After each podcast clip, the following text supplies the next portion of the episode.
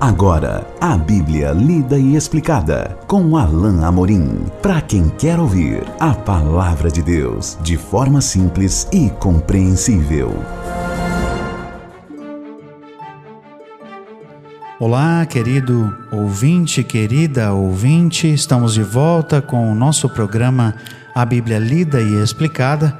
Eu sou o pastor Alain Amorim, nós vamos continuar o nosso estudo no Evangelho de Mateus, no capítulo 24. Estamos estudando um importante trecho desse Evangelho, o chamado Sermão Escatológico de Jesus. Jesus fala sobre o final dos tempos, eventos e circunstâncias que eh, estarão próximas é? da, da sua volta à terra. Nós eh, pregamos porque entendemos que Jesus vai voltar segunda vez. Essa é uma promessa. Jesus veio uma primeira vez como um bebê, veio como Salvador, mas voltará uma segunda vez como juiz e como aquele que vem em grande poder e glória, como nós veremos ainda nos nossos estudos de Mateus capítulo 24. Eu quero que você então abra sua Bíblia em Mateus capítulo 24, nós vamos hoje ler a partir do verso 21 até o verso 28. É o segundo, a segunda parte desse segundo grande trecho no capítulo 24. Vamos ler a bendita palavra de Deus. Porque nesse tempo haverá grande tribulação, como desde o princípio do mundo até agora não tem havido, e nem haverá jamais. Não tivessem aqueles dias sido abreviados, ninguém seria salvo. Mas, por causa dos escolhidos, tais dias serão abreviados. Então, se alguém vos disser: Eis aqui o Cristo, ou Ei-lo ali, não acrediteis, porque surgirão falsos cristos e falsos profetas, operando grandes sinais e prodígios para enganar, se possível, os próprios eleitos. Vede que vulo tenho predito. Portanto, se vos disserem: Eis que ele está no deserto, não saiais. Ou ei-lo no interior da casa, não acrediteis.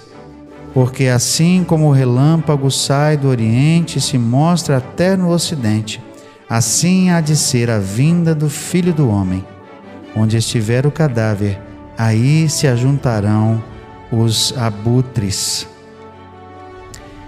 Continuando o nosso estudo aqui do do Evangelho de Mateus, no capítulo 24, Jesus continua a descrever como serão os dias ah, próximos à, à sua volta, ao seu retorno.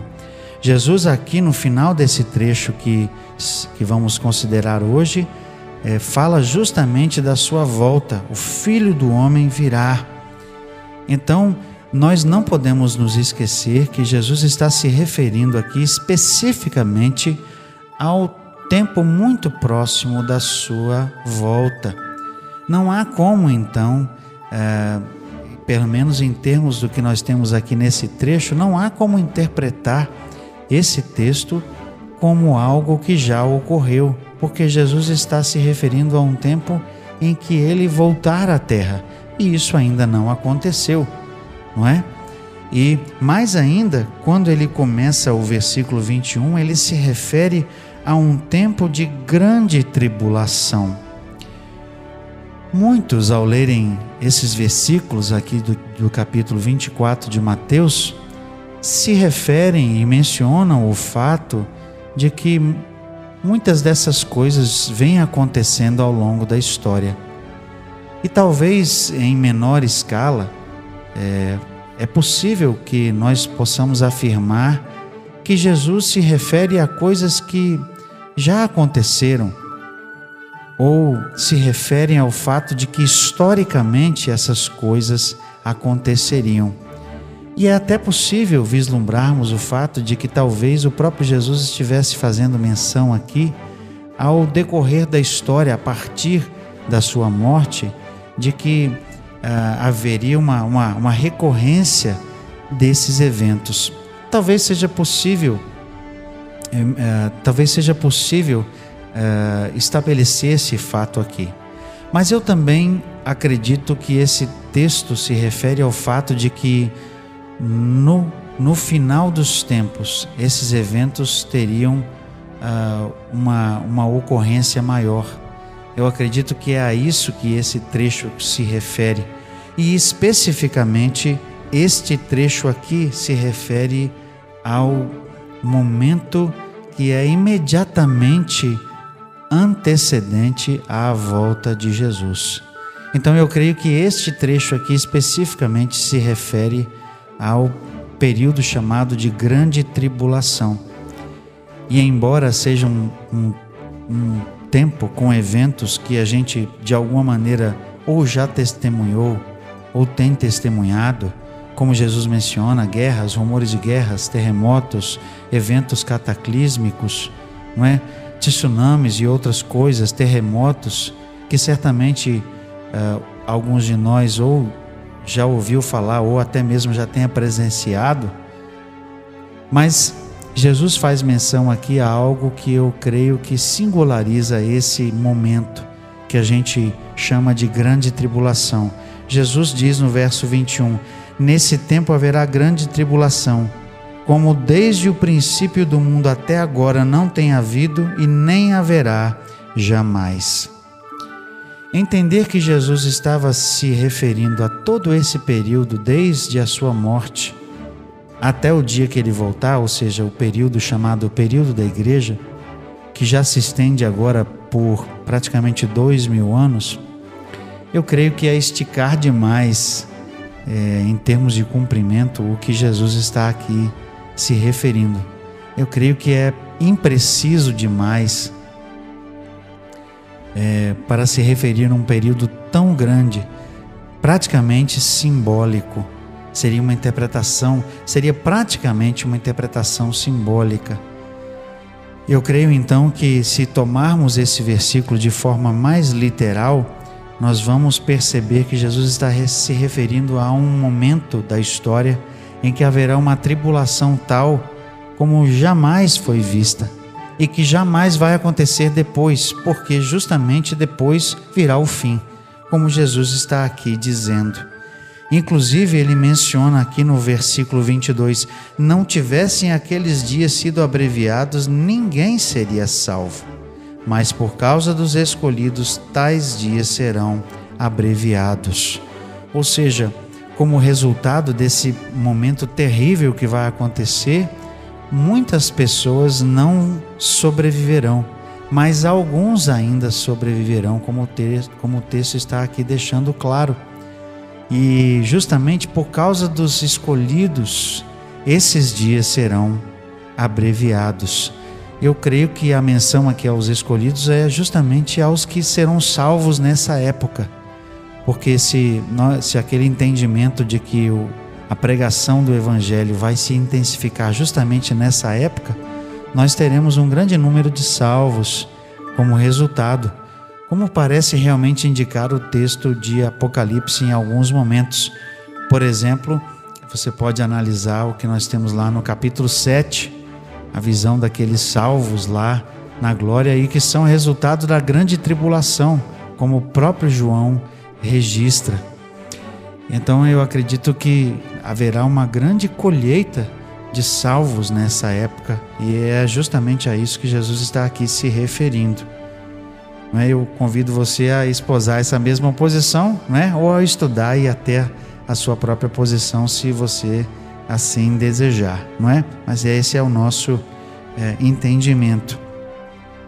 Verso 23 diz assim: Então, se alguém vos disser Eis aqui o Cristo, ou ele ali, não acrediteis, porque surgirão falsos cristos e falsos profetas, operando grandes sinais e prodígios para enganar, se possível, os próprios eleitos. Vede que vulo tenho predito. Portanto, se vos disserem, eis que ele está no deserto, não saiais. Ou ele no interior da casa, não acrediteis, porque assim como o relâmpago sai do oriente e se mostra até no ocidente, Assim há de ser a vida, a vinda do Filho do Homem. Onde estiver o cadáver, aí se ajuntarão os abutres. Jesus faz aqui menção da sua volta e ele diz que também no, no tempo que antecede a sua volta, haverá pessoas que operarão milagres e sinais grandiosos. Nós não podemos nos furtar a mencionar o fato de que o próprio Anticristo fará milagres e operará sinais, inclusive por força do falso profeta que vai surgir naquela época. Se você quiser conferir, Apocalipse capítulo 13 menciona justamente esses dois: o Anticristo, que é a besta que sobe do mar, como está lá na primeira parte do capítulo 13, e o falso profeta, que é a besta que sobe da, sobe da terra, na segunda metade do capítulo 13 do livro de Apocalipse. Você pode depois ler e conferir. O anticristo vai surgir num contexto em que também um falso profeta vai realizar uma série de milagres e vai enganar muitas pessoas. E nesse tempo, certamente surgirão outras pessoas que vão se dizer ah, Cristos e Messias e vão enganar muitas pessoas. E o próprio texto diz aqui: enganar, se possível, os próprios eleitos, mas eles não serão enganados. Os escolhidos, eles perceberão a falácia e muitos deles, inclusive, perderão a vida por isso, como esse e outros trechos parecem indicar. Mas o fato é que nós estamos aqui alertados para isso. Se nós estivermos nesse tempo, não é? Ou aqueles que estiverem para esse tempo, melhor dizendo, porque é assim que eu acredito, a igreja terá sido arrebatada, mas aqueles que estiverem nesse tempo serão alertados por, por esse fato. Jesus diz então: Assim como o relâmpago sai do Oriente e se mostra até no Ocidente, assim há de ser a vinda do Filho do Homem. Apocalipse 1,7 diz o seguinte: Eis que vem com as nuvens e todo olho verá, até quantos o traspassaram. A primeira vinda de Jesus não foi percebida por todas as pessoas e ele veio de forma humilde, como um bebê numa manjedoura. Ah, não foi percebido por muitos e certamente não foi celebrado também por muitos. Embora uma, uma grande multidão de anjos, como o livro de Lucas aponta, é, celebrou no céu, mas aqui na terra a sua vinda não foi notada por muitos. Mas não será assim a sua segunda vinda. Não será assim a volta de Cristo. Ela será vista, será percebida por todos. Ninguém vai deixar de perceber ninguém vai poder dizer: Eu não vi que Jesus voltou. Inclusive, isso é um alerta para nós, porque nós temos hoje até mesmo algumas, alguns grupos religiosos que supostamente têm predito o dia, a hora, o ano que Jesus voltou. Existe até um grupo que diz que ele já voltou, mas ele só voltou para um certo grupo seleto, não é? Infelizmente, isso tudo é mentira. Jesus diz claramente que todas as pessoas perceberão. Nós vemos isso registrado aqui, nós vemos isso registrado no livro de Apocalipse e nós vemos que Jesus chama a atenção pelo fato de que ele virá de uma maneira que todos perceberão, assim como um trovão é visto por todos, ele não ele ele é percebido não só pelo pelo pelo feixe de luz, mas também pelo barulho que ele causa, ele ele é percebido. Jesus então virá como um grande relâmpago, como um grande trovão, todas as pessoas vão perceber. E ele faz menção aqui, inclusive, de um trecho uh, lá de Apocalipse, capítulo 19, que é o, cap o capítulo que menciona a volta de Jesus. Ele faz menção aqui no verso 21, 28 a algo que é relatado lá em Apocalipse, capítulo uh, eh, 19: Onde estiver o cadáver aí se ajuntarão os abutres. Essa é uma referência à chamada batalha do Armagedon, que é quando Cristo voltará à terra e irá dizimar os exércitos que se, que se ajuntarão ah, para uma batalha naquele tempo. Essa batalha é descrita ali na, na, no transcorrer do capítulo 19, a segunda metade do capítulo, e justamente o capítulo 19, eh, verso 21 faz menção a, a esse evento que diz o seguinte: Todas as aves se fartaram de suas carnes.